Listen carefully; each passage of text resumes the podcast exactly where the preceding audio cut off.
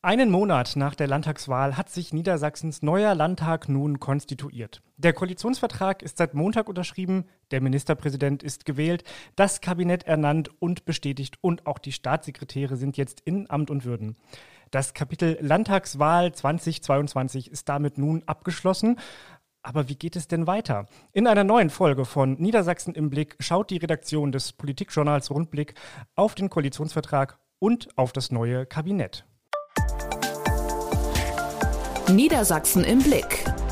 Ein Podcast vom Politikjournal Rundblick. Hier sind die Politik-Nerds. Mein Name ist Niklas Kleimichter und bei mir sind wieder meine Kollegen aus der Redaktion des Politikjournals Rundblick. Hier sind Odolin Struck, Christian Wilhelm Link und Klaus Wallbaum. Bevor wir gleich thematisch einsteigen, zunächst noch zwei Hinweise an all unsere Hörerinnen und Hörer. Zum einen möchte ich auf einen neuen Newsletter hinweisen, mit dem wir jetzt unser Angebot noch ergänzen.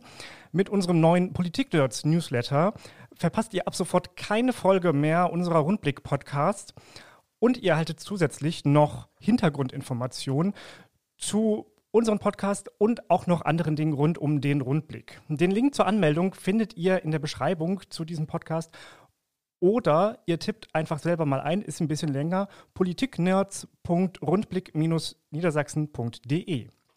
So, noch ein zweiter Hinweis, ähm, wird noch nicht jetzt gleich greifen, aber wir ziehen mit unserem Podcast-Angebot ähm, im Moment um.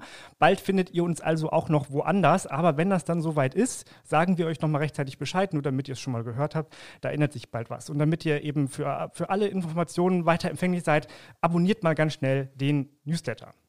So, nach diesen Vorbemerkungen ähm, blicken wir jetzt erstmal zurück auf die Ereignisse der zurückliegenden Tage.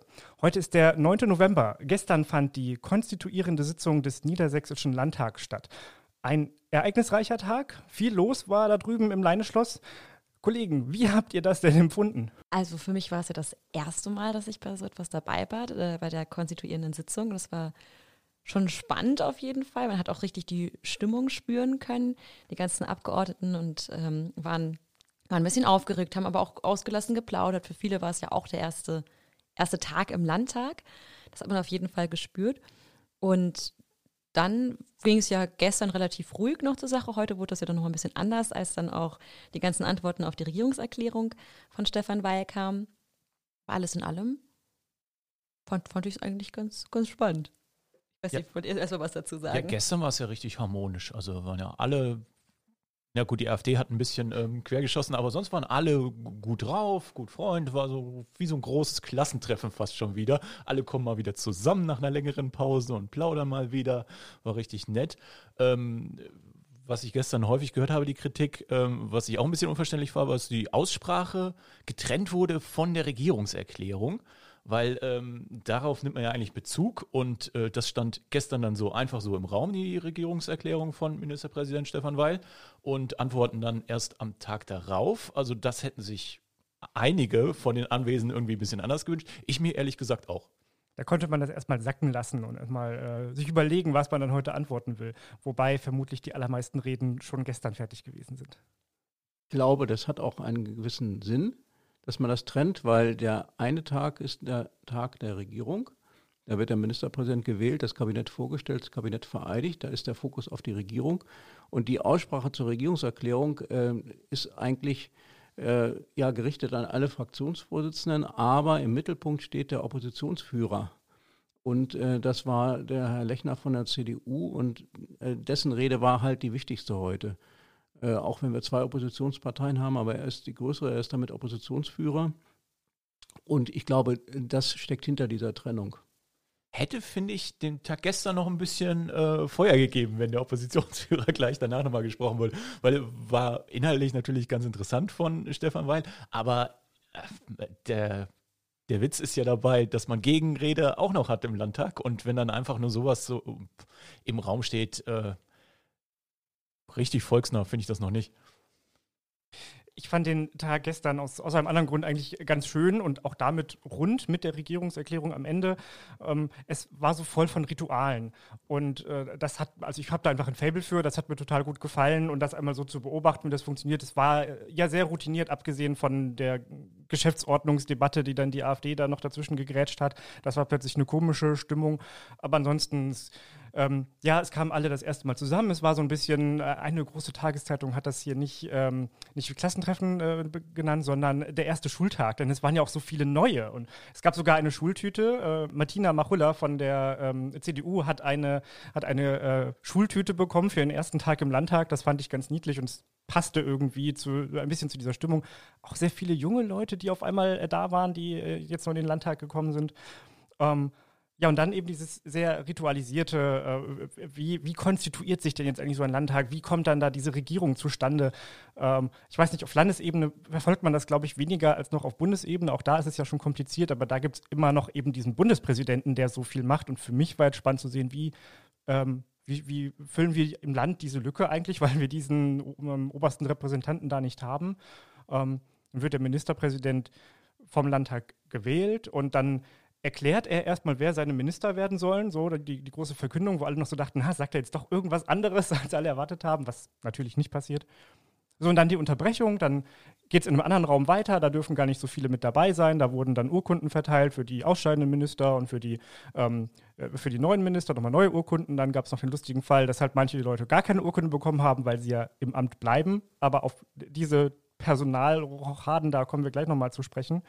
Ähm, und dann ging es ja noch weiter mit, ähm, mit äh, äh, der, der offiziellen, ähm, mit, mit, dem Amtseid, den sie dann vom Landtag noch ablegen. Äh, auch sehr zeremoniell, wo man dann irgendwie elfmal das Gleiche gehört hat, aber immer noch so geguckt hat, na, wer, wer nimmt jetzt doch den Gottesbezug mit rein und wer nicht. dann haben wir da oben Strichliste geführt. Äh, ja, genau. Und einen Punkt noch zwischendurch. Die Häuserübergabe, noch so etwas, was wir gar nicht so mitbekommen haben.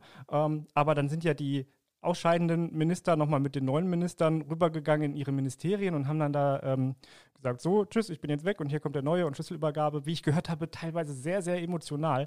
Ähm, da hätte ich total gerne mal zugeschaut. Aber das, äh, ja, das war so dieser ganz besondere Tag gestern, anstrengend, voll. Ähm, Gar nicht so inhaltlich natürlich, genau, es gab nicht die Erwiderung, aber die gab es dann ja heute und wurden ein bisschen noch, noch vertröstet. Ja. Bei der Häuserübergabe war es ja wenigstens schön, dass man oft, oft zumindest ein Foto bekommen hat und da kann man schon, finde ich, so ein ganz bisschen manchmal absehen, wie das jetzt irgendwie gerade so die Stimmung da ist. Ich fand auch ganz lustig, dass auch zum Teil die Männer Blumensträuße bekommen haben und nicht nur die Frauen. Das ist mir auch aufgefallen und ich fand tatsächlich auch gestern einfach sehr, sehr spannend ähm, die Abstimmung. Ne? Also man wusste natürlich irgendwie, hat man schon damit gerechnet, dass jetzt irgendwie Hanna Naber die Landtagspräsidentin wird. Die Frage war aber ja natürlich irgendwie, wie viel und dass sie jetzt einstimmig das geworden ist, habe ich tatsächlich nicht gedacht. Ich hätte gedacht, dass da zumindest so ein paar vielleicht auch eher von der AfD dagegen stimmen und auch natürlich bei Stefan Weil, ne? dass es jetzt 82 Ja-Stimmen für ihn waren, hätten ja vielleicht nur 80 sein können oder so. Das sind ja so die kleinen, finde ich, Nuancen, die diesen Tag ja nochmal so ein bisschen spannend machen, wenn denn da wirklich extreme ja, Überraschungen passieren. Und das war jetzt gestern nicht so sehr vorhanden. Zu dem Abstimmungsergebnis von Weil muss man nochmal erklären, dazu sagen, also 82 hat er bekommen, 74 hätte er gebraucht, das äh, wäre halt die Mehrheit gewesen. Ähm, aber 81 ist halt das rot-grüne Bündnis. Das heißt also, er hat eine Stimme mehr bekommen und das machte es schon so ein bisschen auch lustig gestern, weil sofort spekuliert wurde, wo kommt jetzt diese eine Stimme her? Habt ihr da irgendeine Idee, wer hat diese Stimme abgegeben? Ja, die, die, also das gab es immer wieder. Ne? Äh, es gab es über die vielen Jahre immer wieder, dass äh, der Ministerpräsident entweder zu viel oder zu wenig Stimmen bekommen hat. Und äh, immer wieder war die Spekulation, wenn er zu viel bekommen hat, wer waren die Überläufer der Opposition oder wenn er zu wenig bekommen hat, wieso hat er nicht alle ähm, aus den eigenen Reihen bekommen? Äh, sind da Leute enttäuscht? Äh, nach aller Erfahrung hält das äh, drei Tage. Und danach ist vergessen. Die, die Aufregung über diese, diese ja. unterschiedliche Stimmergebnisse. Ja, ich würde schon sagen, eigentlich interessiert es ja heute keinen mehr. Gestern war es immer noch so ein gutes Smalltalk-Thema. Äh, aber ja, mhm. heute schon, hm, ja, gut. Okay. Also in der Wahlurne war sie auf jeden Fall nicht drin. Das fand ich richtig schön, wie dann äh, Frau Hilberg nochmal die, die Wahlurnen leer gezeigt hat, einmal dem ganzen Saal präsentiert, dass da auch wirklich nichts mehr drin ist. Ähm, fand nicht nur ich witzig, sondern bei der CDU haben sie das sehr gelacht. Also das wurde in den Vorjahren wohl offenbar ein bisschen anders gehandhabt. Das hätte halt auch, finde ich, eine gute Möglichkeit gegeben für einen Zaubertrick, weil es wirklich dieses, präsentiert hat, die Kiste ist jetzt leer und gleich nicht mehr. Gleich kommt der weiße Hase raus. Genau, genau. Also man hat es genau. fast schon gesehen tatsächlich. Also da hätte ein Abgeordneter sicherlich geglänzt, wenn der noch irgendwie so einen Zaubertrick gemacht hätte. Also wer sich 2027 bei der nächsten Übergabe dann unsterblich machen will, bei der nächsten Wahl, sollte einfach mal so mit dem Kaninchen in den Landtag reinkommen. Kommen wir jetzt zum Gegenstand des Monats. Traditionell in unserem Niedersachsen im Blick Podcast haben wir einen Gegenstand des Monats und in diesem Monat drängt der sich ja förmlich auf. Es ist ein Heft, ein Journal, ein Buch, knapp 140 Seiten, äh, Leimbindung, viel Text, gar keine Bilder. Es ist der rot-grüne Koalitionsvertrag. Sicher in Zeiten des Wandels. Niedersachsen zukunftsfest und solidarisch gestalten. So lautet der Titel des Koalitionsvertrags von SPD und Grünen. Ganz schnell ausgehandelt, ganz schnell darüber abgestimmt und am Montag frisch unterschrieben. Wie findet ihr den Titel? Mich erinnert doch sehr an den SPD-Wahlslogan. Deswegen war ich immer irritiert, wenn die Grünen auf diesen Titel verwiesen haben, weil er klingt für mich mehr nach SPD-Prägung. Du meinst äh, das Land in guten Händen oder ähm, ja, ja, genau. Also es ist, so, Sicherheit in schwierigen Zeiten oder wie, genau, wie war der zweite Spruch? Genau, play it safe so unter dem Motto. Ähm, ich dachte eigentlich, die Grünen äh, wären so ein bisschen dynamischer angetreten. Ähm, das klingt so konservativ, aber äh, sagt finde ich auch gar nicht so viel über den Inhalt aus. Also würde jetzt nicht sagen, dass ähm, das jetzt ein, ein äh, langweiliges Machwerk ist, sondern im Gegenteil sind da ganz spannende Punkte drin. Ja, und Sie haben letzten Endes mit dem Titel ja auch versucht, zwei verschiedene Bereiche eigentlich zu verbinden. Einerseits die Sicherheit, dass eigentlich auch Sachen bleiben, wie es jetzt ist, was ja auch, finde ich, immer eigentlich mehr Sicherheit ist. Und andererseits aber eben der Wandel, der ja auch lang, also der folgerichtig kommen muss. Und ich glaube, dass, dass Sie eben das probiert haben, beides miteinander zu verpacken. Eine Aussage der, der äh, Koalitionäre im Moment ist ja auch immer, der Wandel kommt halt so oder so, wir müssen ihn jetzt gestalten. Und deshalb äh, kommt äh, dieses Wort ja am Ende auch nochmal vor. Ja, gestalten oder verwalten, das ist dann die spannende Frage, was sie denn tun am Ende.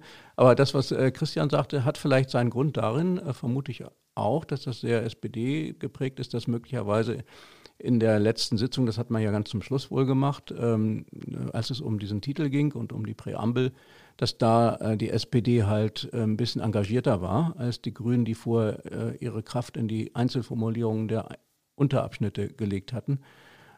Also der Titel ist sehr SPD geprägt, ja.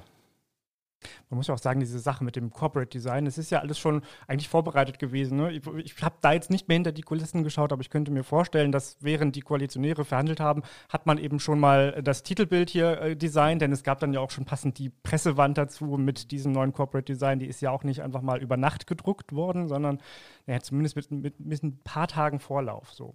Kommen wir aber von Titelbild hier möchte ich nochmal anmerken. Also das kann man natürlich auch so deuten. In europäischer Leserichtung von links nach rechts wird ja die rote Linie zu einer grünen Linie. Also ist das jetzt, wird die SPD zur grünen Partei, kann man dann sich da fragen anhand des Bildes. Oder wird der nächste Regierungschef einfach von den Grünen kommen? Ja. Das sind am, am Ende, ganz am Ende wird es ein bisschen schwarz, ne? Wenn man ja. ganz genau hinkommt, gibt es da auch noch so äh, zwischen Rot und Grün ja so eine, eine Verlaufsfarbe. Da kennt man vielleicht noch ähm, gelbe Überreste, aber das ist jetzt wirklich abseitigste Spekulationen über irgendwelche Bildsprache. Deshalb sollten wir jetzt ganz schnell wechseln und auf die Inhalte zu sprechen kommen. Um, wir äh, als Redaktion stellen jetzt hier mal, äh, jeder hat sich ins rausgepickt, jeder stellt jetzt mal ähm, einen, einen Aspekt, ein Projekt dieses Koalitionsvertrags kurz vor. Wir können das mal ein bisschen dann, dann einordnen. Ähm, wer will denn anfangen? Äh, ja, ich fange mal an. Äh, äh, wobei, jetzt muss noch ein Unterschied gemacht werden. Äh, ist ganz wichtig.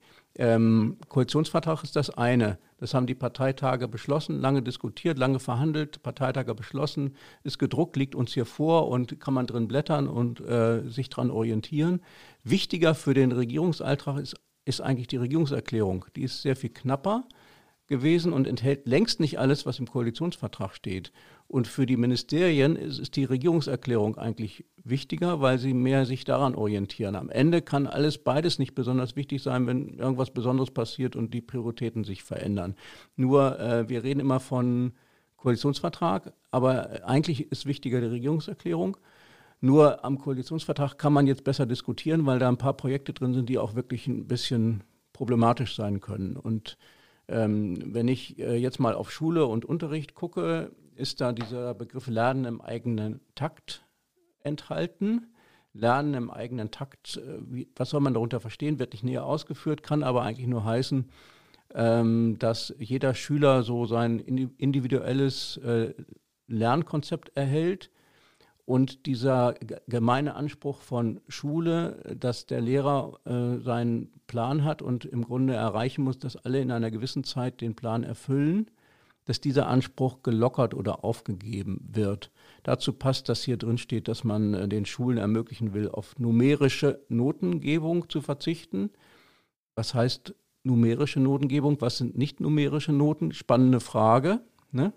Naja, wenn ich kurz einhaken darf, Mhm. numerisch ist dann noch wahrscheinlich 1 bis 6. Ne? Das sind Genau. die Noten. Und äh, nicht numerisch heißt dann, es gibt wieder so einen Fließtext, wie ich das zumindest Ja. aus der Grundschule kenne. Aus, Genau. den, aus so. der ersten, zweiten Klasse so. so, so in Richtung Kopfnoten hat sich bemüht oder ähnliches. Ne?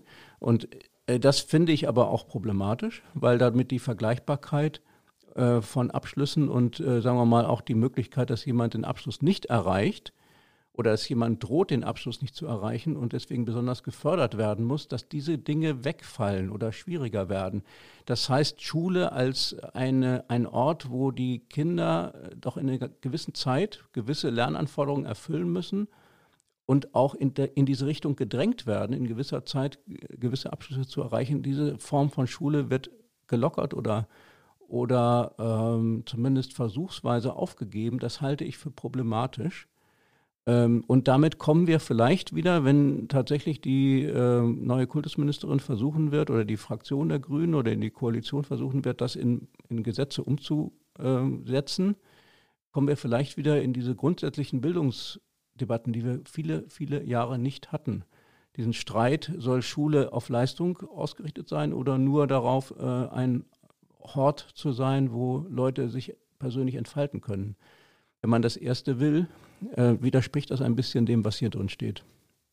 Man kann ja aber auch gar nicht den Leistungsgedanken so ganz aufgeben. Man hat ja nachher noch das bundeseinheitliche Abitur.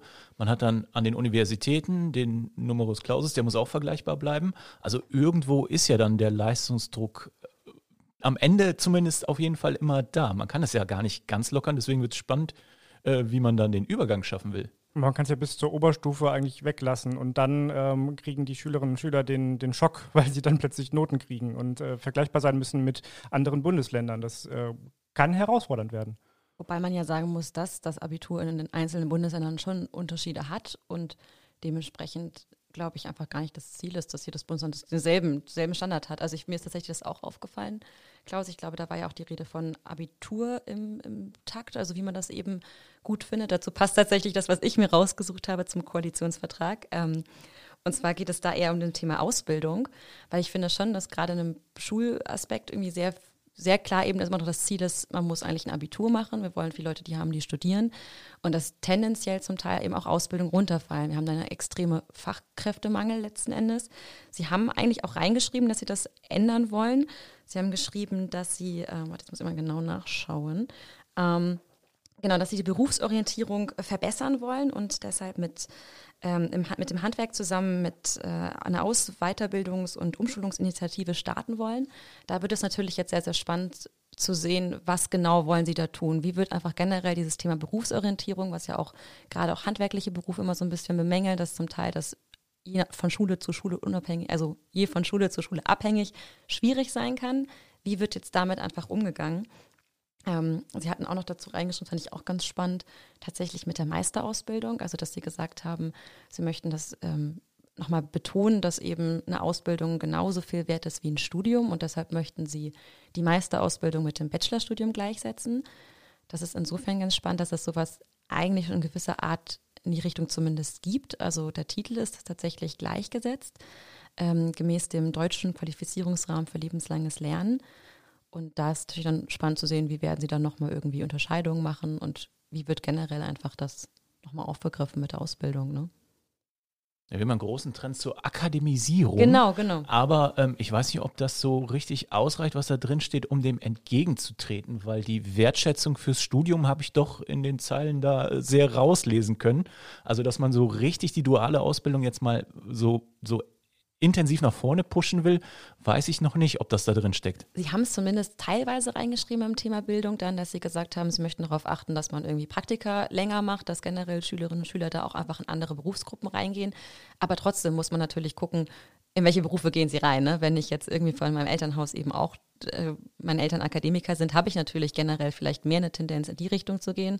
Wenn meine Eltern eher eine Ausbildung haben, vielleicht mehr in die Richtung Ausbildung. Dabei wäre ja eigentlich gerade ist gut, dass das gemischter wird. Ne? Also, dass ich vielleicht einfach letzten Endes meinen Fähigkeiten entsprechend entweder eine Ausbildung mache und ich kann ja noch ein Studium danach anschließen. Also deshalb ist das mit der Meisterausbildung eigentlich ein richtiger Schritt, um zu zeigen, Mensch, eine Ausbildung ist gut, ihr könnt eine Ausbildung machen, ihr könnt danach auch immer noch studieren und wir geben euch da vielleicht auch schon Erleichterungen.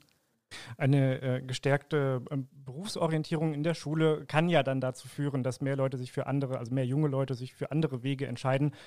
Meine Wahrnehmung ist, dass viele junge Menschen nach der äh, schulischen Ausbildung erstmal sagen, ja, ich fange erstmal an zu studieren, weil sie gar nicht wissen, wo sie hinwollen. Und das Studium verschafft einem dann nochmal ein paar Jahre Orientierungsphase. Und wenn man das äh, vorverlegt und sagt, eben, es gibt aber noch diese und jene Modelle und es gibt nicht nur die fünf Berufe, die du vielleicht bisher in deinem Leben kennengelernt hast, ähm, kann das ja auch äh, genau diesen Sinneswandel herbeiführen. Also es ist ja eigentlich äh, eine, eine Kopfgeschichte. Man muss im Kopf ändern, dass nicht jeder studieren muss, dass auch nicht jeder Abitur machen muss. Ähm, oder dass man aber auch mit Abitur dann noch eine Ausbildung machen kann, dass das vollkommen in Ordnung ist und dass das gute, lohnenswerte ähm, Berufsbiografien hervorbringt und eben genau die Jobs bedient, die wir äh, im Moment besetzen müssen. Und auch vor allem, finde ich, bemerke ich so eine Angst, dass, dass die Schülerinnen und Schüler keine Zeit verlieren wollen und deshalb sofort irgendwie dem Studium starten, nur um dann extrem lange zu brauchen. Also ich kenne einige, die, die deutlich länger für das Bachelorstudium gebraucht haben, als jetzt irgendwie die Regelzeit ist. Da hätten sie genauso gut eigentlich eine verkürzte Ausbildung machen können, hätten schon mal so ein bisschen geguckt, in welchem Bereich sie das gut finden und dann halt das Studium anschließen können. Also das hätte sicherlich auch uns als, als Gesellschaft total vorangebracht, wenn einfach mehr in Ausbildung gehen. Also mehr Berufsorientierung ist gut. Christian, was hast du dir angeguckt? Ich habe mir äh, ja auch mal andere Bereiche angeguckt. Energie, Wirtschaft fand ich aber alles nicht so spannend, muss ich sagen. Ähm, viel aufregender fand ich den Bereich Bauen. Da ähm, ist nämlich nicht das drin, was ich eigentlich gedacht hätte. Irgendwie so eine klare Begrenzung. Äh, wir dürfen jetzt nicht mehr so viel Flächen versiegeln, sondern ganz im Gegenteil. Im, das war dann wieder im Bereich Wirtschaft. Okay, da steht sogar drin, für große Industrieansiedlung darf es noch große Flächenneuverbräuche geben. Das ist alles okay. Und gebaut werden ähm, soll wie blöd. Also 40.000 Wohnungen sind das Ziel pro Jahr, lese ich mal daraus. Der Zusatz pro Jahr steht nicht, aber ich, ich gehe mal davon aus, dass das gemeint ist. Und insgesamt 100.000 Sozialwohnungen sollen entstehen.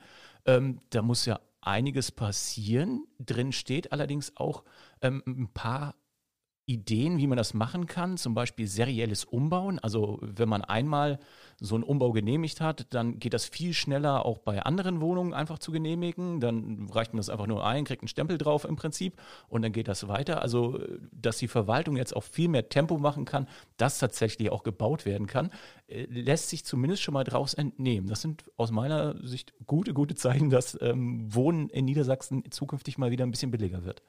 Vielleicht ist aber ein Mangel drin, Frage jetzt, ich habe das jetzt nicht so parat, aber wenn äh, tatsächlich das in die Richtung Neubau geht und nicht stärker in die Richtung Umbau und Sanierung, ist schon wieder, glaube ich, ein großer Fehler. Ah. Denn im Grunde sollte es doch eigentlich so sein, in diesen Zeiten, in denen wir nicht so viele neue Flächen verbrauchen sollen, dass es ein großes Umbauprogramm geben sollte für Altbestände. Den das gibt es tatsächlich.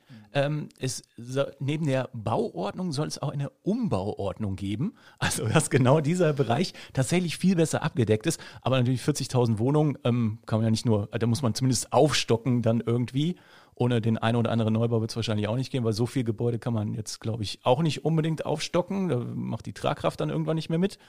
Aber ähm, genau das, was du angesprochen hattest, haben die, glaube ich, berücksichtigt. Es gab ja äh, in den vergangenen Jahren auch unter der Leitung des künftigen Wirtschafts- und Bauministers Olaf Lies so ein ähm, runde ähm, Bündnis für bezahlbares Wohnen in Niedersachsen. Da waren ganz viele äh, Verbände auch mit drin und äh, von denen finde ich hier ganz viele Ideen wieder die sich wahrscheinlich dann auch ähm, irgendwann demnächst in Gesetzen wiederfinden, hoffe ich doch mal und als Aufgabe für die neue Landeswohnungs- in Klammern Baugesellschaft, die kommen soll.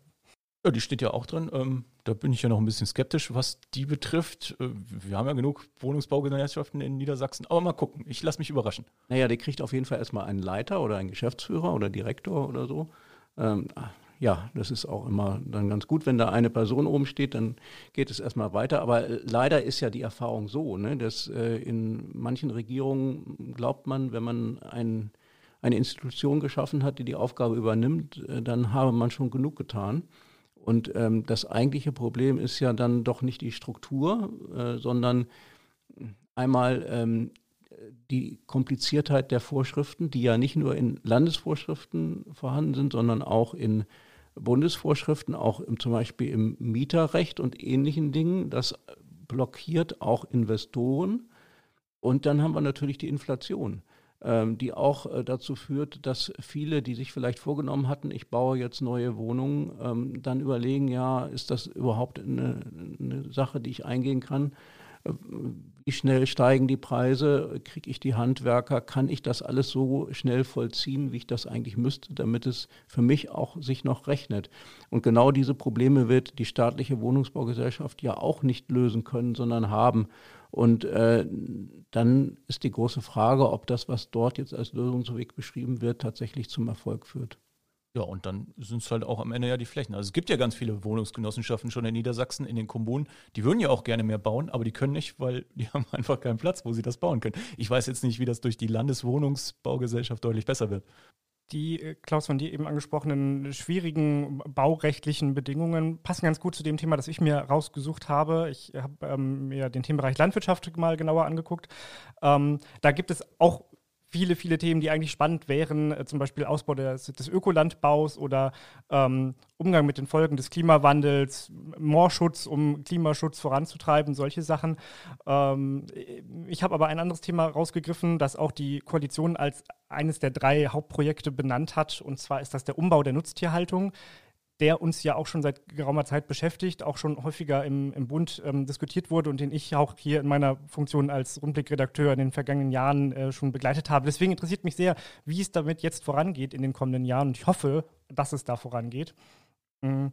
Für Niedersachsen ist der Bereich der Nutztierhaltung äh, ja sehr, sehr wichtig. Wir nennen uns gerne selber Agrarland Nummer eins und da gehört nun mal auch die Nutztierhaltung dazu. Es ist nicht nur Ackerbau, aber die Nutztierhaltung hat halt auch riesige Probleme, die längst bekannt sind und das ist wieder so ein Punkt, wo der im Titel vorkommende Wandel irgendwie, der, der kommt halt und es geht jetzt darum, wie man das klug gestalten kann. Wie kann man die Nutztierhaltung so umbauen, dass sie zum Beispiel den neuen Anforderungen an mehr Tierwohl ähm, gerecht wird? Und da kommt eben auch das Thema Bau mit ins Spiel. Ähm, es müssen die, die Vorgaben geschaffen werden äh, oder die Möglichkeiten geschaffen werden, dass Ställe rein praktisch umgebaut werden können. Ähm, und es nicht noch mehr Hürden gibt für die Landwirte, die sagen, hey, ich will meinen Stall umbauen, damit meine Tiere mehr Platz haben oder mehr, mehr Auslauf, mehr Frischluft, all diese Dinge. Äh, nur die Vorgaben passen halt nicht. Und nun hat sich da im, in der vergangenen Legislatur auf Bundesebene schon eine ähm, Kommission, die sogenannte Borchardt-Kommission, zusammengesetzt und hat Pläne erarbeitet, wie man das machen kann, wie man die Nutztierhaltung umbauen kann zu mehr äh, tierwohlgerechter äh, Tierhaltung.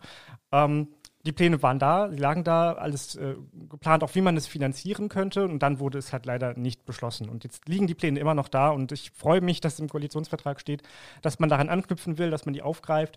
Nun ist das halt im Wesentlichen ein Bundesthema, es muss im Bundestag beschlossen werden, aber die äh, neue Koalition in Niedersachsen nimmt sich vor, da Druck zu machen. Sie schreiben nicht Druck machen, aber sie, sie wollen im Bund darauf hinwirken, dass das jetzt gemacht wird. Ähm, und das finde ich ganz gut. Da bin ich gespannt, wie schnell es funktioniert. Ähm, in der letzten Legislatur hatten wir sowohl im Bund als auch im Land äh, große Koalitionen, nur eben die Farben gewechselt. Da hat es nicht harmoniert, was dieses Thema angeht. Und ich hatte den Eindruck auch, dass man im Bund die niedersächsische Perspektive bei diesen Themen eigentlich nicht so richtig äh, wahrnehmen wollte. Da bin ich sehr gespannt, ob es da jetzt irgendwie mehr ähm, mehr, mehr Gleichklang gibt zwischen Ampel und Rot-Grün hier im Land und ähm, ob man das äh, gut voranbringt. Das Land kündigt auch selber an, es ist nicht nur eine Bundesangelegenheit, sie wollen selber auch mit eigenen Landesmitteln mit dazukommen. Ähm, das wird ein ganz, ganz großes Vorhaben. Ich bin mir ziemlich sicher, dass in fünf Jahren die Landwirtschaft in Niedersachsen ziemlich anders aussehen wird. Nicht nur, weil es jetzt eine grüne Agrarministerin ist, sondern auch einfach, weil dieser Bereich extrem im Umbruch ist durch äh, verändertes Konsumverhalten, aber eben auch durch ähm, äh, Tierwohlregelungen aus der EU. Aber wichtig ist bei diesem Bereich ja, dass die Landwirte, die planen, ihre, ähm, ihre Stelle umzubauen und ähm, ihre ganze Produktion umzubauen oder vielleicht auszusteigen oder wie auch immer, dass die eben nicht nur in fünf Jahren denken, sondern in 10, 20 Jahren. Und das muss halt so eine Landesregierung, die sich da jetzt an die Arbeit macht, auch immer mit im Blick behalten. Ähm, da freue ich mich drauf, das in den nächsten Jahren begleiten zu können, wie das in diesem Bereich weitergeht. Da bin ich auch gespannt. Ich habe nämlich die Befürchtung gehört, äh, vor allem von den konventionellen Landwirten, die jetzt schon Ställe umgebaut haben und äh, die jetzt noch irgendwie abschreiben wollen bzw. abbezahlen müssen, die haben jetzt Angst, dass es wieder neue Voraussetzungen gibt und sie neue Ställe bauen müssen bzw. noch mehr Platz für die Tiere einrichten, wobei sie noch nicht mal die alten Ställe abbezahlt haben. Also die, die sehen da so eine Gefahr der Überan äh, Überanforderung und äh, befürchten auch so ein bisschen das Ende der konventionellen Sauenhaltung in Niedersachsen. Äh, muss man sich darauf einstellen, Niklas? Die rot-grüne Koalition hat zumindest gesagt, dass sie das Thema Schweinehaltung ganz besonders in den Blick nehmen wollen beim Umbau der Nutztierhaltung. Ist halt in Niedersachsen auch das größte Thema. Und da haben die vergangenen Jahre ja auch gezeigt, dass wir ein Riesenproblem haben. Also die, die Corona-Krise hat es durcheinandergewürfelt, die afrikanische Schweinepest hat es wieder durcheinandergewürfelt. Ähm, wir hatten in den letzten zwei Jahren zweimal Schweinestau, ein Begriff, den ich ganz furchtbar finde, einfach weil äh, nicht mehr, sie mit dem Schlachten nicht mehr hinterhergekommen sind. Die Tiere sind immer größer geworden, dann hatten sie noch weniger Platz in ihren Stellen stellen. Ähm, und das denke ich eben, dass dieses System funktioniert so nicht mehr. Und das muss äh, angegangen werden. Und ich verstehe, dass die Landwirte, die, äh, die davon leben, die damit äh, die das schon in Generationen machen, die alles darauf ausgelegt haben, dass die da auch Sorge haben. Äh, das Ding ist nur, egal ob Rot-Grün da jetzt was macht oder nicht, es wird sich halt verändern. Es wird weniger Schweinefleisch gegessen. Ähm, ja, es kommen vielleicht neue EU-Vorgaben, aber es ist auch gar nicht mal alles nur EU-Vorgabe, sondern auch einfach Erwartungshaltung der Bevölkerung. Ähm, wenn man Bilder sieht aus äh, bestimmten äh, Betrieben oder eben auch einfach nur aus, aus dem, was legal möglich ist an Schlachthöfen, sind das häufig Sachen, die die Bevölkerung eigentlich nicht will. Sie blendet es nur aus. Und deswegen finde ich persönlich das gut, wenn das jetzt angegangen wird und man dann nach anderen Lösungen sucht, zum Beispiel auch noch einen Bereich, der, der äh, im Koalitionsvertrag steht, ähm, dezentrale Schlachthöfe einzurichten. Dass es nicht mehr den einen großen Schlachtbetrieb gibt und wenn der ausfällt, dann kann halt nicht mehr geschlachtet werden, sondern mehrere vor Ort. Und da beißt sich dann wieder so ein bisschen, weil die Bevölkerung vor Ort akzeptieren muss, dass bei ihnen im Dorf dann vielleicht auch ein Schlachtbetrieb gebaut wird. Findet man ja nicht so geil, denn dann sieht man das wieder. Dann sieht man wieder, dass da Tiere hintransportiert werden, dann sieht man wieder, dass Tiere sterben, damit ich Fleisch essen kann. Ähm, aber das, das muss ja jetzt kommen. Und ja, zu deiner Frage, ob die, die Saunhalter da Angst haben müssen, dass die konventionelle Saunhaltung hier äh, keine Zukunft mehr hat.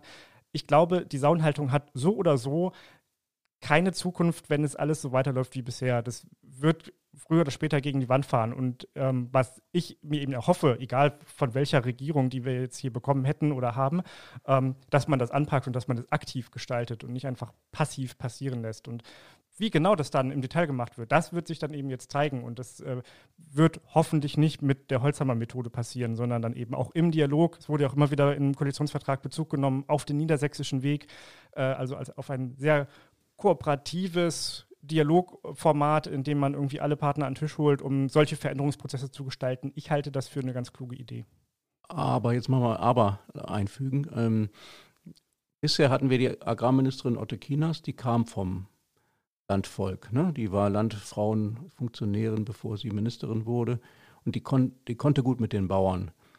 Und äh, bei der hatten viele Bauern, glaube ich, auch das Vertrauen, äh, die zieht das mit uns zusammen durch. Und dann gab es den niedersächsischen Weg, das war ja eine typische Erfindung von CDU und SPD. Äh, jetzt ist Frau Staute da, die kommt nicht äh, unbedingt aus der Landwirtschaft. Und im Hintergrund wirkt Herr Mayer, der ist ein Feindbild der Bauern gewesen, als er Agrarminister war und ist ein sehr starker Umweltminister. In guter äh, Zusammenarbeit mit Frau Staute als neuer Ministerin. So, und wenn jetzt die Bauern und die Bauernverbände vielleicht den Eindruck bekommen, äh, die wollen gar nicht, dass wir weiter bestehen als Schweinebauern, sondern sie wollen im Grunde uns dahin bringen, dass wir aufgeben, weil äh, sie das Ziel haben, was völlig berechtigt ist, vom hohen Fleischverzehr wegzukommen, aber vielleicht auf die brutale Art, indem eben viele Bauernhöfe auf der Strecke bleiben, dann dürfte das äh, den Umstellungsprozess erschweren. Ich glaube, dass so oder so viele Betriebe äh, auf der Strecke bleiben werden. Mm, mein Eindruck war, dass in den vergangenen Jahren Barbara Otto-Kinas sehr an der Seite der Landwirte stand, ja, und die mitgenommen hat, auch auf diesem Weg, aber nicht ausreichend ähm, diese, diese Veränderungsprozesse angegangen ist, sondern eher versucht hat, eben zu bewahren, zu beschützen, äh, die Betriebe zu halten, die es gibt. Ähm, bei, bei Pressekonferenzen, in denen es darum ging, dass die Tierzahlen zurückgehen, ähm, habe ich sie mal gefragt, ob das denn nicht auch gut ist, weil dann hat man ja auch weniger ähm, Gülleanfall und all diese Dinge, die damit zusammenhingen. Und äh, da hat sie sehr deutlich gesagt, dass sie das halt eigentlich nicht will. Sie will halt, dass die Betriebe erhalten werden. Auf Teufel komm raus, um das mal so zu sagen. Und ähm, da glaube ich, dass jemand, der nicht so, auch nicht emotional so sehr mit den Landwirten und mit den äh, Bauernfamilien verknüpft ist, ähm, vielleicht, vielleicht rationaler rangehen kann. Ähm, und dann kommt hier eben noch der Aspekt, ich habe fast befürchtet, dass der niedersächsische Weg jetzt damit aufgekündigt wird, dass es Rot-Grün gibt. Er steht aber vielfach im Koalitionsvertrag drin. Er soll fortgeführt werden, er soll weiterentwickelt werden. Ich glaube, da hat auch die SPD ein großes Interesse dran, weil die sehr an diesem Format hängen. Ähm, und wenn da die Grünen jetzt erkennen, wenn sie nicht mehr Opposition sind, sondern auch Teil der Regierung, dass dieses Format doch gut ist, dann äh, wäre das vielleicht auch etwas, wo dann äh, Landwirte, für die die Grünen das Feindbild sind, ganz klar und äh, jetzt wahrscheinlich auch ähm, bleiben werden, also viele Landwirte, nicht alle Landwirte, muss man ja auch einschränken, ähm, dass die da aber an einen Tisch kommen können und äh, dass dann auch eine Miriam Staute als neue Agrarministerin ähm, bereit ist, sich mit denen zu treffen. Ähm, steht auch im Koalitionsvertrag, man kann es halt nicht gegen die Landwirte machen, man muss es mit denen machen. Und wenn das so das Mindset ist, mit dem man da jetzt an das Thema rangeht, äh, bin ich da mal optimistisch. Aber wie sehr ist denn der Fleischkonsum bisher gesunken? Weil das kann natürlich ja auch nicht sein, dass jetzt quasi die ähm, Landwirte irgendwie das aufgeben müssen und man einfach dann Fleisch aus dem Ausland holt, was irgendwie weite Transportwege hat, wo zum Teil die Tierhaltung vielleicht sogar noch schlechter ist.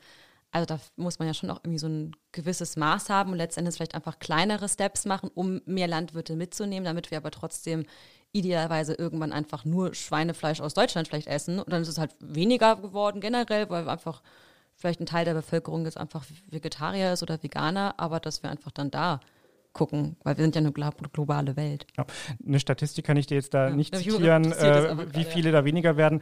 Wir hatten während äh, der Corona-Pandemie ja zum Beispiel diesen Effekt, dass, ähm, dass es keine, keine Festivitäten, keine Fußballspiele, nichts mehr gab. Deswegen gab es nicht mehr die klassische Bratwurst, die alle gegessen haben. Auch kein Weihnachtsmarkt mehr. Und da, wo man das eben mal so nebenbei gegessen hat.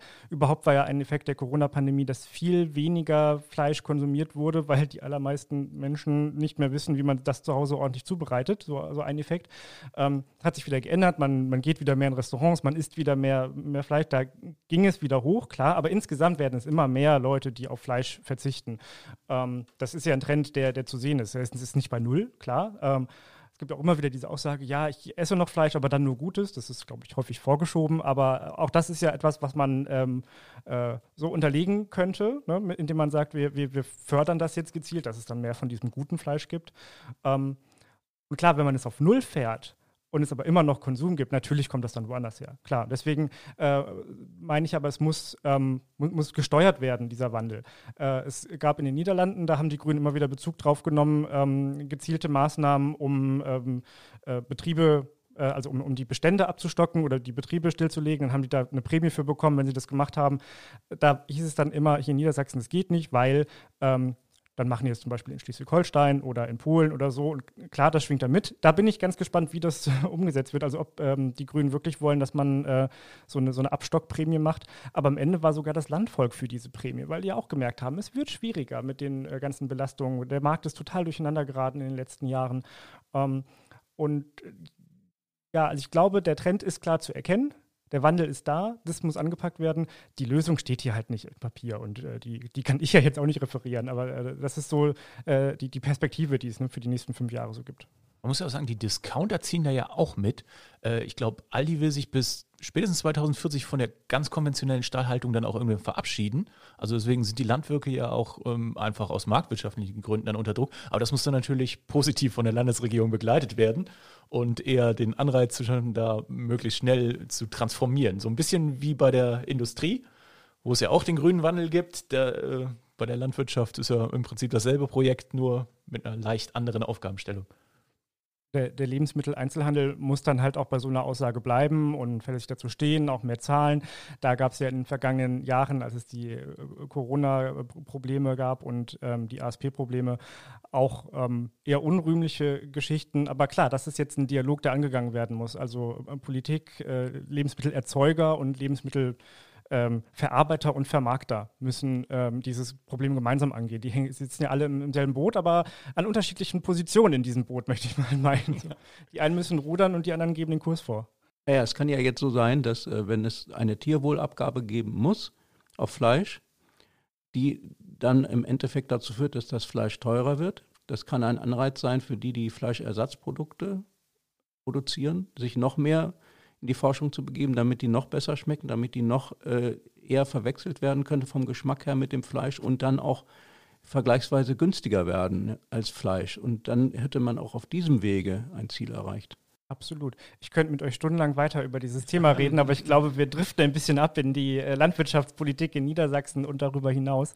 Ähm, dazu kommen wir später nochmal. Kommen wir jetzt nochmal zum nächsten äh, Kapitel unseres äh, heutigen Podcasts.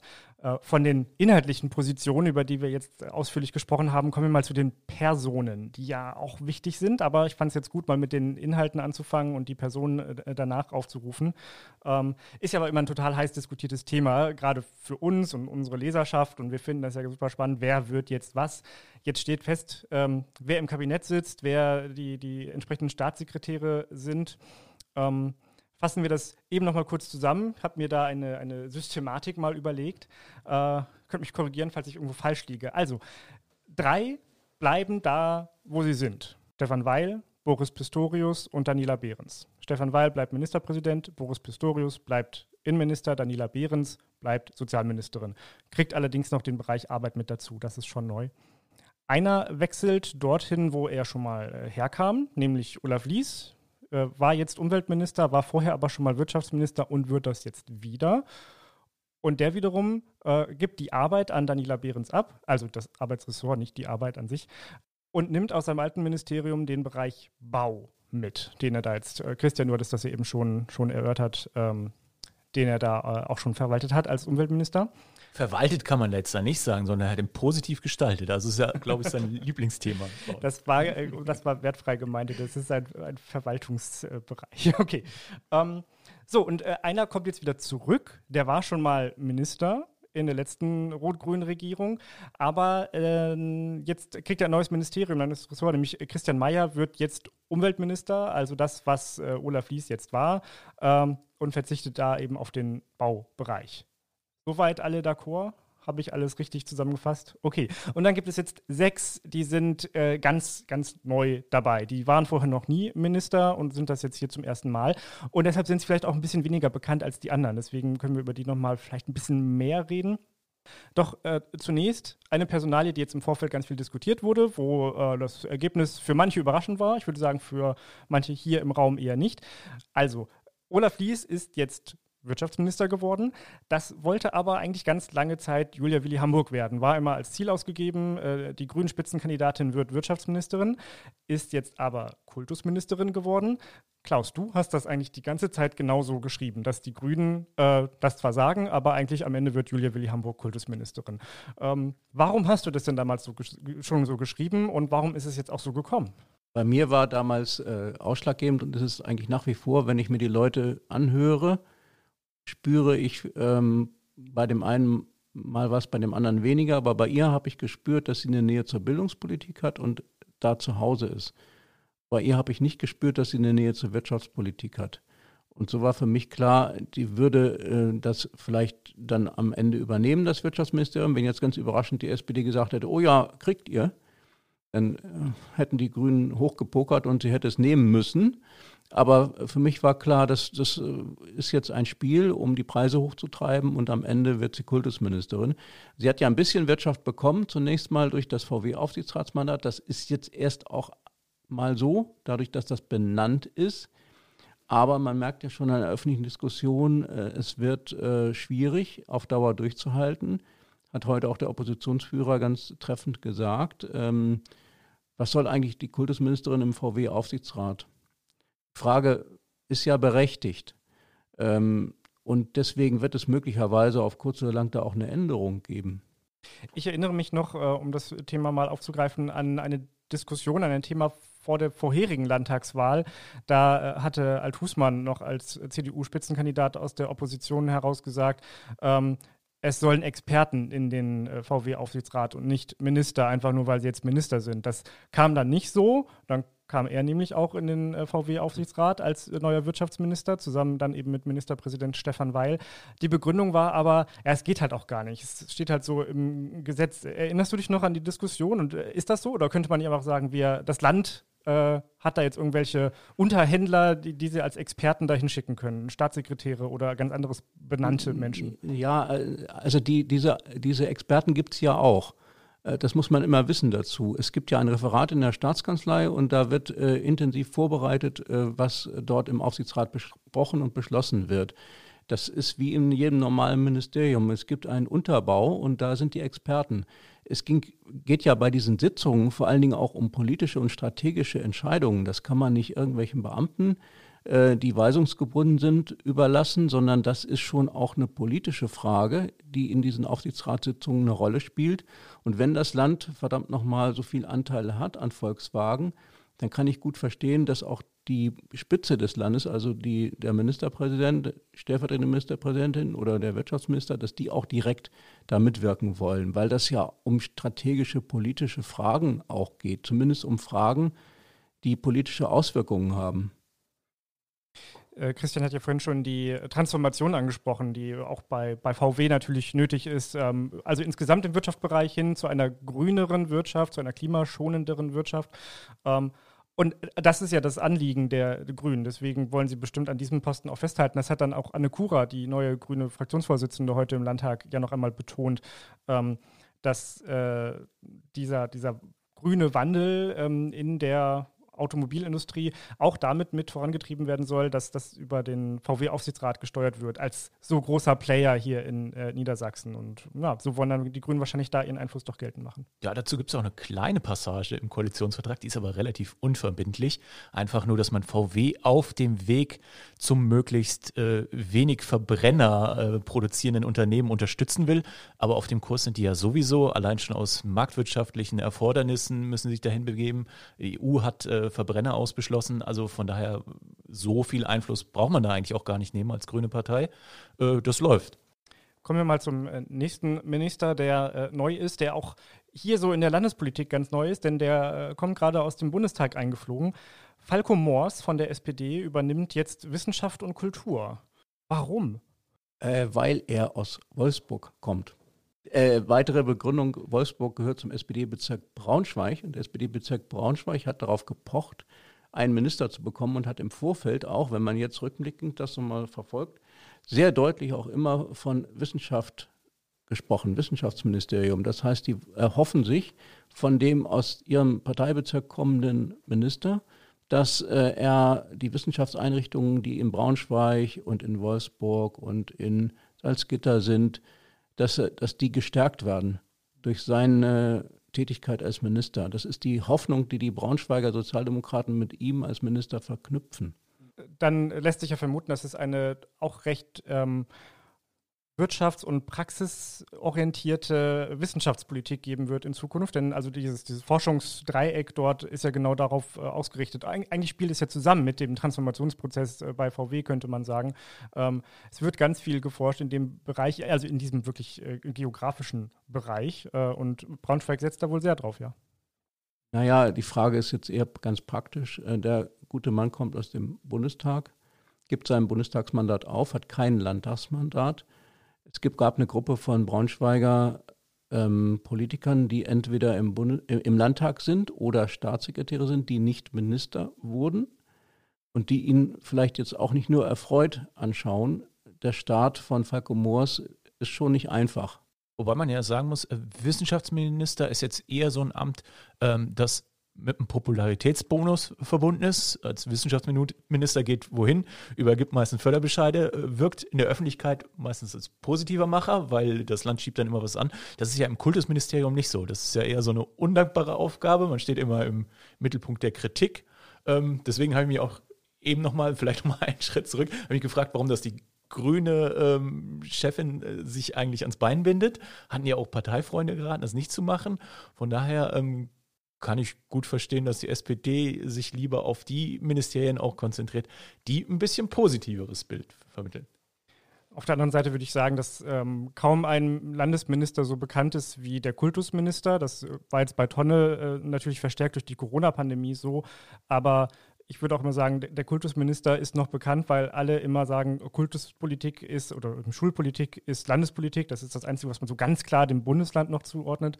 Ähm, Also Bekanntheit hätte sie dann eher dort. Wissenschaftsminister kennt draußen ja kaum jemand. Also nur die, die wirklich in diesem Wissenschaftsbetrieb unterwegs sind. Ähm, Studenten würde ich sogar da, davon ausnehmen, denn was haben die mit dem Minister zu tun? Also eigentlich nur die, die beruflich im, im Forschungsbereich unterwegs sind. Hier nicht vergessen, eben auch der Kulturbereich, äh, ganz wichtig. Ähm, der, der, droht ja immer noch mehr runterzufallen. Ja, Wissenschaft und Kultur ist so irgendwie so ein Ministerium, das, das ist so weiter hinten und da guckt man nicht so viel drauf, was ich persönlich schade finde. Der Kulturbereich ist eben der Bereich, der noch mehr runterfällt dabei. Die nächste neue Ministerin kommt nicht aus dem Bundestag, sondern die war schon mal im Landtag, dann aber auch nicht mehr, kehrt jetzt also quasi wieder an halbwegs alte Wirkungsstätte zurück. Die Rede ist von Katrin Wahlmann, unserer neuen Justizministerin. Klaus, du hast sie ja natürlich noch als Landtagsabgeordnete damals erlebt. Wie war sie denn so? Ja, die ist sehr fachlich orientiert und äh, erfrischend sachlich in ihrem Auftreten und ihrer Argumentation. Manchmal vielleicht zu sachlich, zu trocken, aber für Justizminister äh, ist das gar nicht so schlecht. Das passt da ganz gut. Ähm, und sie äh, bringt vielleicht frische, neue Gedanken mit rein. Also da kann man hoffnungsfroh sein. Hatte ich das überrascht? Also das Spannende fand, fand ich es ja bei ihr, dass sie, wie du ja schon gesagt hast, Niklas ja schon im Landtag war und dann ja nicht nochmal noch kandidiert ist, weil sie gesagt hat, sie möchte sich lieber mehr um ihre Familie irgendwie kümmern, um ihre beiden Töchter und jetzt quasi doch nochmal wieder in den Landtag geht, jetzt sogar eben mit einem Ministerposten. Wie schätzt du das ein? Hat dich, hat dich das einfach überrascht? Ja, sie hat ja damals auch argumentiert, dass die Politik eben im Grunde familienfeindlich ist. Da waren die Kinder auch fünf Jahre jünger. Die sind jetzt so im Teenageralter. Die waren ja beide gestern auch mit da, die beiden Töchter. Ähm, Im Grunde ist, sind die jetzt, würde man vielleicht so sagen, aus dem Gröbsten raus. Ich glaube, es gibt auch so einen Hinweis, dass der Mann beruflich jetzt mehr Zeit hat, sich äh, auch zu kümmern. Osnabrück äh, zu Hannover ist auch eine gewisse Distanz, die man nicht so einfach schaffen kann. Nicht so einfach wie Göttingen-Hannover, weil die Zugverbindung nicht so gut ist. Also ich glaube, sie hat das schon so genutzt, dass sie jetzt erstmal Richterin war und von dieser Seite war es einfacher, Ministerin zu werden, als wenn sie äh, die ganze Zeit im Landtag geblieben wäre. Wenn ich mich richtig erinnere, hat sie doch, nachdem sie dann raus ist aus dem Landtag, erstmal auch eine Dissertation geschrieben zu dem Thema, wie der Landtag organisationstechnisch familienfreundlicher werden kann. Äh, ich wurde darauf hingewiesen, als ich mal äh, mit den äh, jungen Müttern und Vätern im Landtag darüber gesprochen habe, wie das eigentlich so ist, wenn man frisch ein Kind hat und aber im, im Landtag ist, denn man kriegt ja keine Elternzeit, wenn man Abgeordneter ist. Man kann zwar einfach nicht mehr hingehen, aber dann ist die Karriere auch irgendwie vorbei. Und mit der Problematik hat sie sich damals beschäftigt. Vielleicht bringt sie da ja was ein zur Familienfreundlichkeit des politischen Alltags. Das fände ich nochmal ganz spannend, wenn da Bewegung reinkommt. Ich finde auf jeden Fall, sie ist die Ministerin mit dem cleversten Start, denn sie hatte ja vor kurzem so ein Zeitungsinterview, wo sie erstmal erklärt hat, wie man diese ganzen Auto Geldautomatenspringereien äh, abräumen kann, indem man einfach den Banken vorschreibt, dass sie da so einen Klebstoff reinpacken, der das Geld verklebt, wenn das versprengt wird. Und äh, das weiß sie natürlich, weil sie schon mal selbst äh, Geldautomatenspringer verurteilt hat und weiß, wie das läuft. Also äh, das macht doch Hoffnung, ähm, dass da gute Impulse kommen. Ich dachte schon, du sagst jetzt, weil sie selbst schon mal Geldautomaten gesprengt hat. Oh Gott. Ja, ja aber so weit habe ich das Interview nicht gelesen. Ein, ein, ein, kleiner Einwand, ein kleiner Einwand. Sie hat das Interview gegeben am Tag, äh, als die äh, SPD den Koalitionsvertrag beschlossen hat, war sie noch nicht Ministerin. Und das hat, da hat sie aber schon ein Interview gegeben und das haben sich die anderen, die noch nicht Minister waren, dann verkniffen. Vielleicht war das nicht so ganz glücklich vom Ablauf her. Vielleicht sollte man doch warten, bis man Minister ist. Aber nur so ein, ein kleiner Einwand. Die nächste Ministerin kommt aus dem Landtag. Also wir haben wieder eine, die wir in den letzten ähm, Jahren schon erleben konnten. Die Rede ist von Wiebke Osigus, unserer neuen Ministerin für Bundes- und Europaangelegenheiten und für regionale Entwicklung. Ein ganz, ganz langer Name für dieses Ministerium, das äh, es ja noch gar nicht so lange gibt, das man wieder geschaffen hat und wo es immer in der Diskussion war, ob man es nicht ähm, bei der Neuauflage, nein, also bei, ja doch bei der Neuauflage von Rot-Grün ähm, wieder abschaffen könnte, weil es ja erst so GroKo eigentlich ähm, aus dem Boden gestampft wurde war jetzt lange Zeit das Ministerium von äh, Birgit Doné in den vergangenen fünf Jahren. Die hat sich aus der Politik, aus der aktiven Politik verabschiedet. Wiebke Osigus, wer ist das? Das ist eine junge, relativ engagierte, selbstbewusst auftretende und auch durchaus ehrgeizige junge Abgeordnete. Weil, wobei jung, ist äh, Anfang 40, ne? Oder Ende 30 ist, weiß ich jetzt nicht. Also noch, aber relativ jung und relativ engagiert und hat im Grunde auch gezeigt in den letzten Jahren, dass sie mehr machen will aus ihrem Politikerjob. Und das hat dazu geführt, dass man sie jetzt zur Ministerin gemacht hat und ähm, mal sehen, wie die sich macht. Ich plädiere ja stark dafür, dass wir hier Anfang 40 noch als jung definieren in diesem Forum. Aber sie ist damit auch, meine ich, die zweitjüngste Ministerin nach Falco Moors, oder? Julia Hamburg ist äh, jünger. Ah. Julia Hamburg ist 36, meine ich. Falco ja. Moors 38. Äh, also, so ein paar Jüngere. Ein paar in den 40ern haben wir und ein paar, die noch da drüber sind. Ne? Ja, äh, das waren jetzt alles SPD-Minister. Um das nochmal einzuordnen, habe ich jetzt nicht jedes Mal dazu gesagt, aber das waren nochmal drei von der SPD. Ähm, bei den Grünen haben wir noch Christian Mayer, den, den hatten wir schon. Ähm, könnten wir natürlich der mal drüber reden, aber. Der wichtigste fehlt noch. Ähm, hau raus. Der Finanzminister. Äh, äh, ja, ja, ja, zu den Grünen kommen wir ja noch. Okay. also, das waren jetzt die von der SPD. Jetzt kommen wir zu den Grünen und bei den Grünen hatten wir den Christian Mayer schon. So wollte ich das gerade hier elegant überleiten. Ähm, ja, und äh, gut, wir kommen gleich noch zum Finanzminister. Ähm, Miriam Staute habe ich ja eben in, in unserem kleinen äh, Landwirtschaftsexkurs schon ein paar Mal genannt. Also, Miriam Staute wird die neue Agrarministerin. Ähm, ich persönlich hatte jetzt in den letzten dreieinhalb Jahren äh, mehr mit ihr zu tun, weil sie ja äh, auch da schon für die Grünen, für die Landwirtschaft zuständig war und äh, ich war für den Rundblick für die Landwirtschaft zuständig. Und ähm, im Ausschuss war sie halt die, die einzige Grüne, die dann da saß und ähm, äh, eben deshalb auch sehr präsent für mich, hat, hat sich ziemlich viel eingebracht und äh, ja, ihre Ideen da so, so rübergebracht. Ähm, kommt aus demselben Wahlkreis wie äh, Uwe Dorendorf. Äh, das können wir gerade nochmal thematisieren, denn sie hat ja nochmal so eine ähm, ja, so, so eine einen speziellen Move gehabt, kurz vor Ende der, der, des Wahlkampfes und kurz vor der Wahl. Äh, da hat sie nochmal ähm, ihre Wähler dazu aufgerufen, nicht sie zu wählen, obwohl sie äh, ganz gute ähm, Ergebnisse, auch also am Ende noch ein ganz gutes Ergebnis hatte. Aber sie hat dazu aufgerufen, ihren ähm, SPD-Mitbewerber zu wählen, um zu verhindern, dass Uwe Dorendorf das Direktmandat bekommt. Und ähm, das hat am Ende nicht ganz geklappt. Uwe Dorendorf von der CDU hat das Direktmandat trotzdem geholt. Ähm, aber ihr Aufruf hat noch einiges an Bewegung ausgelöst und äh, so, so, zumindest Ihre Analyse der ähm, Ergebnisse. Ähm, der SPD-Kandidat hat es dann aber, glaube ich, nicht geschafft, äh, also direkt auf jeden Fall nicht und dann noch über die Liste nicht. Sie selber ist aber eben über die Liste reingekommen. Und das ist ja nochmal ein ganz spannender Punkt. Äh, sie ist zwar über die Liste reingekommen, Landtagsabgeordnete geworden, aber sowohl äh, sie als auch Christian Mayer und Gerald Heere, der, der dritte grüne ähm, der Minister geworden ist, verzichten auf ihr oder verzichteten jetzt schon auf ihr Landtagsmandat. Julia Willi Hamburg nicht, denn die wurde ja direkt gewählt. Das hat natürlich einen ganz anderen Stellenwert. Das, ähm, äh, da ist ja ihrem Wahlkampf, äh, Wahlkreis auch ein bisschen verpflichtet. Klaus, du wolltest eben schon ganz schnell zu Gerald Heere. Dann erzähl uns jetzt mal, wer ist Gerald Heere und was macht er als Finanzminister?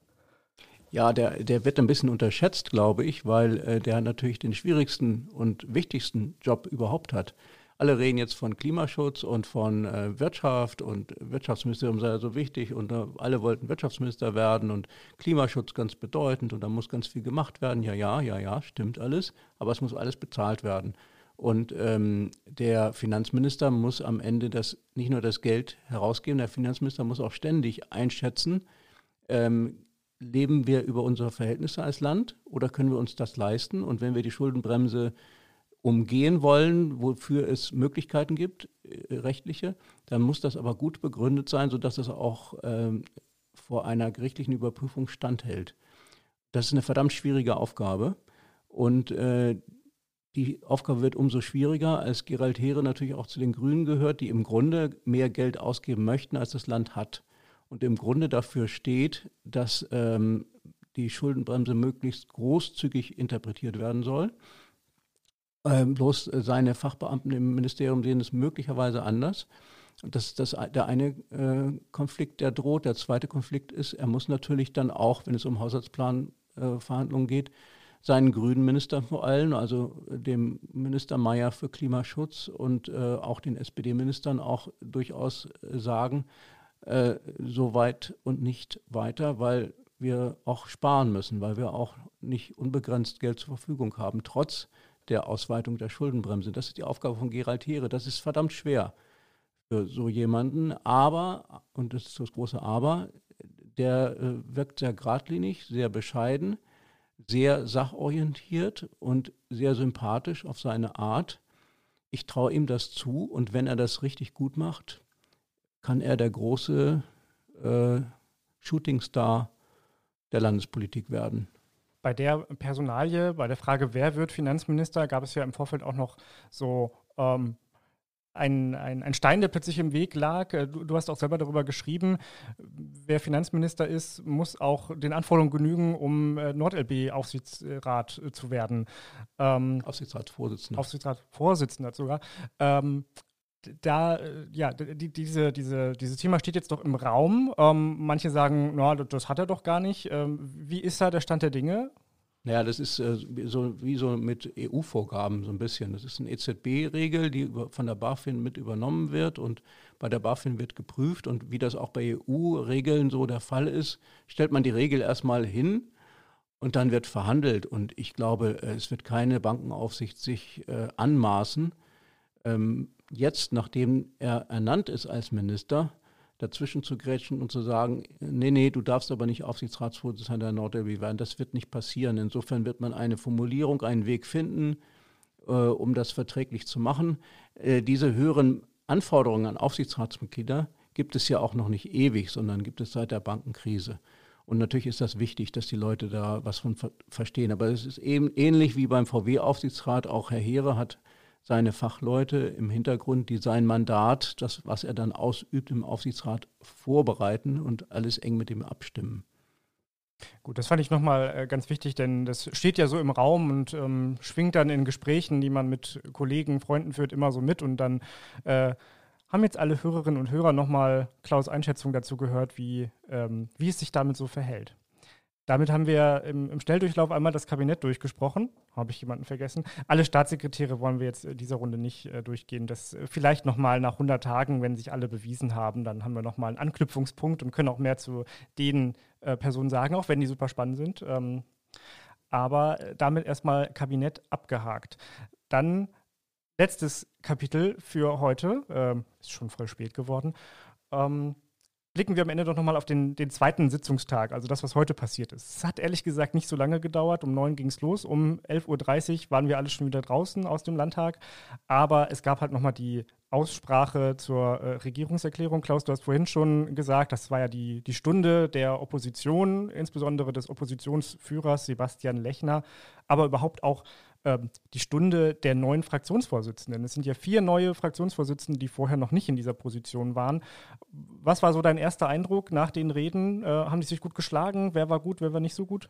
Einer war entschuldigt, aus Gesundheitsgründen, glaube ich, weil er krank war, ist äh, Detlef Schulz-Händel von den Grünen. Die haben eine, eine, Doppelspitze und insofern hat dann Anne Kura gesprochen.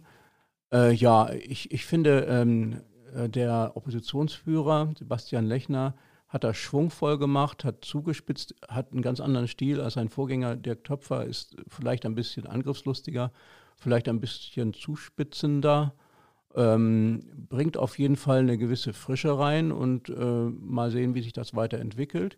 Das gilt auch für Anne Kura, die äh, das sehr souverän heute gemacht hat vor dem Landtag. Und auch Grant Hendrik Tronne, äh, da sagen jetzt alle, ja, der Gott, der konnte ja gar nicht so so jetzt da erwidern auf ähm, Lechner. Nee, muss er auch nicht. Er ist äh, als Vorsitzender der größten Regierungsfraktion vor allen Dingen verpflichtet, dem MP den Rücken freizuhalten. Und das, die Aufgabe liegt nicht in den großen Reden, die liegt eher in der Wahrung der Geschlossenheit der eigenen Leute. Und ich glaube, Tonne macht das ganz gut. Er hat auch heute einen ganz souveränen Auftritt gehabt.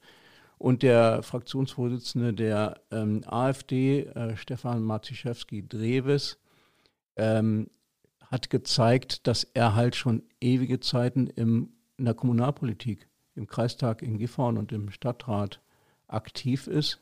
Das merkt man den Leuten an. Also der kann in so einer Debatte ganz geschickt auftreten und ganz geschickt reden.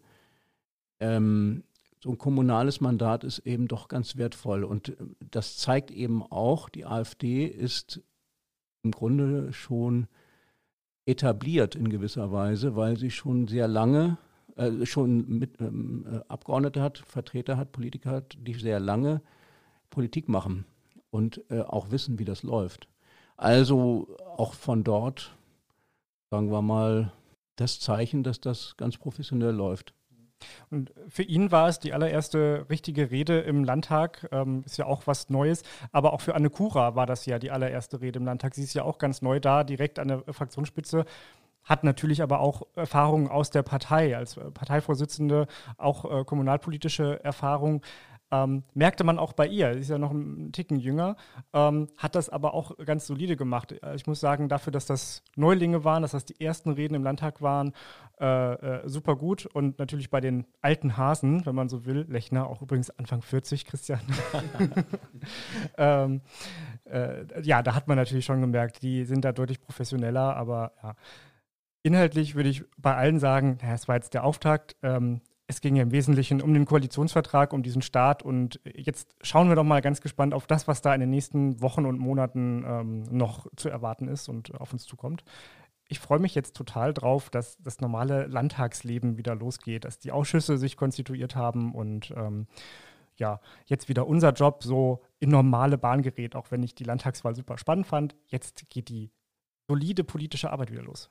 Ja, mal sehen, ob das ganz so normal wird, weil man muss ja auch sagen, zur CDU und AfD, das sind ja jetzt eigentlich zwei getrennte Oppositionen. Weil ich hatte gestern noch mit Ulf Thiele gesprochen, der meinte, ähm, wir werden auf keinen Fall mit der AfD zusammenarbeiten. Wir arbeiten nur mit demokratischen Parteien zusammen. Also äh, die können ihre Oppositionsarbeit alleine machen. Die CDU macht ihre. Und man hat so eine gesplitterte Opposition. Das war vorher anders mit CDU und FDP. Also da hatten man, die AfD gab es natürlich auch, aber da hatte man zumindest mal so... Äh, bisschen breitere Basis gegen die Regierung. Das wird ja jetzt alles etwas schwieriger. Zum, zum einen hat auch äh, Sebastian Lechner das heute in seiner Rede ja nochmal ganz klar gemacht. Also äh, erstmal ging es noch um die gute alte GroKo-Zeit und wie nett das doch eigentlich war. Und dann hat er sofort deutlich gemacht, mit der AfD wird es keine Zusammenarbeit geben. Äh, das war direkt zu Anfang seiner Rede klare Kante. Ähm, zu dem anderen Punkt, in der vergangenen Legislatur waren es ja aber äh, Grüne und FDP, die in der Opposition saßen und ähm, zueinander, auch ja eigentlich nichts miteinander zu tun hatten und ganz gut zueinander gefunden haben. Ähm, ich glaube, weil die Marschrichtung so klar ist, äh, dass das wird die CDU halt nicht machen. Aber wird ganz spannend zu beobachten sein. Ich fand es heute schon interessant, immer zu gucken, wer klatscht wo. Heute natürlich alles noch ganz, ganz straight ähm, getrennt, wobei die AfD natürlich demonstrativ äh, auch an anderer Stelle klatscht. Das ist ja ihre, ihre klare Aussage. Äh, sie separieren sich nicht selber. Sie ähm, wollen immer auch zeigen, dass sie äh, ja, bündnisfähig sind oder, oder bereit sind, auch ähm, über Fraktionsgrenzen hinaus mitzuarbeiten. Aber die klare Ansage der drei anderen Fraktionen, ähm, das, das machen sie nicht. Naja, es ist jetzt äh, gut, klar, ich würde das auch in so einer Plenarsitzung sagen, zumindest in der ersten und in der zweiten. Und äh, nach zwei, drei Monaten würde ich es auch nochmal wiederholen in der Plenarsitzung und immer wieder deutlich machen, wenn ich CDU wäre. Die große Angst der CDU-Führung ist ja auch, dass in ihren eigenen Reihen irgendwie Leute anfangen, äh, die AfD gut zu finden oder die Leute, die da mitwirken. Und das ist gar nicht so ähm, abwegig, denn da sind ja durchaus kluge Köpfe dabei. Das ist aber das eine. Und das andere ist die tägliche schöne Ausschussarbeit, was unser eigentlich, unsere eigentliche Aufgabe ist, als äh, Rundblickredaktion das zu begleiten. Und in den Ausschusssitzungen wird man doch wiederholt erleben können, ob nicht bei den AfD-Leuten auch der eine oder andere dabei ist, der ganz kluge Gedanken, kluge Hinweise hat. Und dann wird nicht nur die CDU äh, vielleicht auch mal auf so einen Vorschlag von denen inhaltlich jedenfalls eingehen, sondern vielleicht auch mal Rot-Grün. Äh, also da wird in den Ausschüssen, äh, dadurch, dass das 18 AfD-Abgeordnete sind, in den Ausschüssen wird da schon zu erleben sein, dass da manche sich doch aufeinander zubewegen. Und man wird dann erkennen, ob nicht da doch bei den AfD-Leuten der eine oder andere dabei ist, der die, die Politik inhaltlich voranbringen kann. Die AfD, äh, also Marziszewski, hat in seiner Rede ja heute auch sehr unverhohlen äh, dafür geworben, dass äh, enttäuschte CDU-Mitglieder aus der CDU austreten und zur AfD überlaufen sollen. Das fand ich, gerade nachdem er vorher noch gesagt hat, er will hier äh, gut mitarbeiten und reicht allen die Hand, äh, schon einen krassen Schritt. Und äh, anschließend hat er noch der CDU jegliche Werte abgesprochen. Also das klingt für mich nicht so, als könnte die CDU da irgendwie äh, mit, denen, mit denen zusammengehen. Ähm, allein deshalb schon nicht, aber natürlich aus vielen anderen Gründen werden die das wohl auch nicht tun. Aber na klar, äh, inhaltlich wird es Überschneidungen geben. Die, die, gab es ja auch in der letzten Legislatur, dass äh, natürlich durchaus die AfD in Position vertreten hat, die die anderen äh, gut gefunden haben und umgekehrt die AfD dann ja auch häufiger bei anderen Themen mitgestimmt hat, zugestimmt hat, ähm, die von Rot-Grün oder von ähm, ähm, äh, Rot-Schwarz gekommen sind damals, ja. Wobei da ist, glaube ich, das Verfahren, korrigiert mich, wenn ich falsch liege, aber dass man den Antrag erstmal ablehnt und dann in ähnlicher Version später nochmal neu einbringt, einfach ohne den ursprünglichen äh, Antragsteller irgendwie zu erwähnen oder zu würdigen. Da kann dir die FDP nochmal was zu erzählen. Die hatte das in der letzten Legislatur häufiger, dass die ähm, Vorschläge eingebracht haben und dann hat man die erstmal liegen lassen und liegen lassen und liegen lassen und dann hat man sie irgendwie fallen lassen und dann hat man mal einen äh, ähm, äh, rot-schwarzen Antrag daraus gemacht und dann hat man äh, das beschlossen. Zumindest ist das so die FDP-Erzählung. Ähm, vor allem aus dem Agrarausschuss, wo ich das häufiger mitbekommen habe. Also wenn wir jetzt schon so drüber reden, habe ich äh, noch mehr Lust äh, darauf, dass es jetzt endlich wieder losgeht und dass die Ausschüsse starten. Wir müssen jetzt aber mal mit Blick auf die Uhr äh, diesen schönen Podcast beenden. Grüße an alle, die bis hierhin zugehört haben und die durchgehalten haben. Und am Ende nochmal den Hinweis, dass wir jetzt einen Newsletter haben. Könnt ihr euch anmelden. Äh, in der Beschreibung zu diesem Podcast findet ihr den Link. Und dann ähm, ja, erfahrt ihr noch mehr zu unseren Podcasts, zu den Politik-Nerds, zu dem Politikjournal Rundblick. Wir freuen uns drauf und bis zum nächsten Mal. Bis zum nächsten Mal und Grüße auch an alle, die bis hierhin vorgespult haben. Tschüss. Ciao. Niedersachsen im Blick. Mehr Infos unter rundblick-niedersachsen.de